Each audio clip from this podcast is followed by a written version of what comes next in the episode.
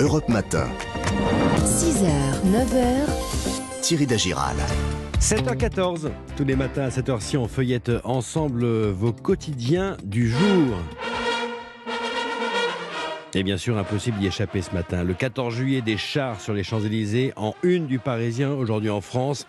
Un défilé de temps de guerre. L'OTAN et l'Union européenne seront ce matin au cœur de ce défilé. Des porte-drapeaux de neuf États voisins marcheront sur l'avenue parisienne. Fête nationale en une également du Figaro. 14 juillet, Macron doit dissiper les doutes. Le président qui renoue avec la traditionnelle interview pour justifier sa lecture des derniers scrutins, clarifier ses positions et donner un cap à des Français de plus en plus inquiets, explique le quotidien. Et ce sondage, encore en une du Figaro, face à la montée des périls, l'armée jouit d'une cote de popularité record avec 87% d'avis positifs selon une enquête Odoxa.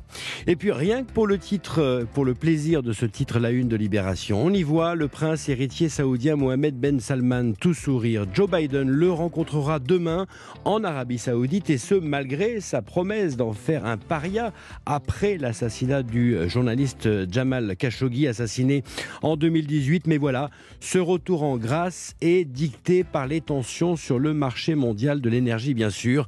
D'où ce joli titre de Libé, Pétrole saoudien, Joe Biden, le brut et le truand.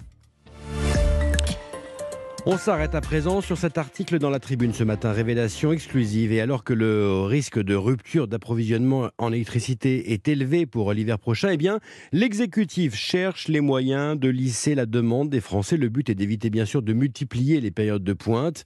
Et l'un, de ces moyens, c'est de jouer sur la tarification en fonction des jours et des heures de la journée. C'est ce qui est préconisé dans ce courrier envoyé aux fournisseurs par la ministre de la Transition énergétique, Agnès Pannier-Runacher.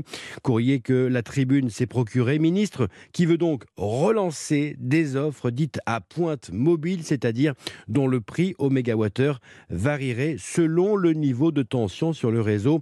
À lire donc dans la tribune en ligne ce matin.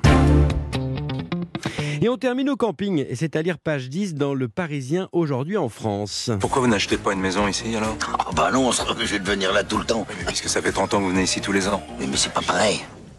Là, si on veut, on peut aller ailleurs. C'est ça le camping. Voilà, et dans ce camping, pas de Claude Brasseur, pas de Gérard Lanvin ou de Franck Dubosc, non, juste des profs, et que des profs. C'est à la Croix-Valmer, dans le Var, un camping simple à des prix modiques, mais il y a une contrepartie. Ils doivent participer à l'entretien, à la gestion des terrains. Ainsi, eh bien, chaque lundi, les campeurs profs se réunissent en assemblée générale pour choisir leurs responsables de la semaine qui géreront la répartition des tâches d'entretien et de trésorerie. Et puis, il y a encore une règle dans ce camping à deux pas de Saint-Tropez.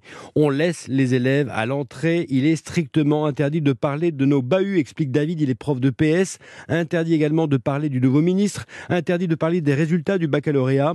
Et, interdit également de parler de la revalorisation salariale espérée. Vacances, j'oublie tout au camping des profs. C'est donc à lire ce matin, page 10 du Parisien aujourd'hui en France. Ici, à.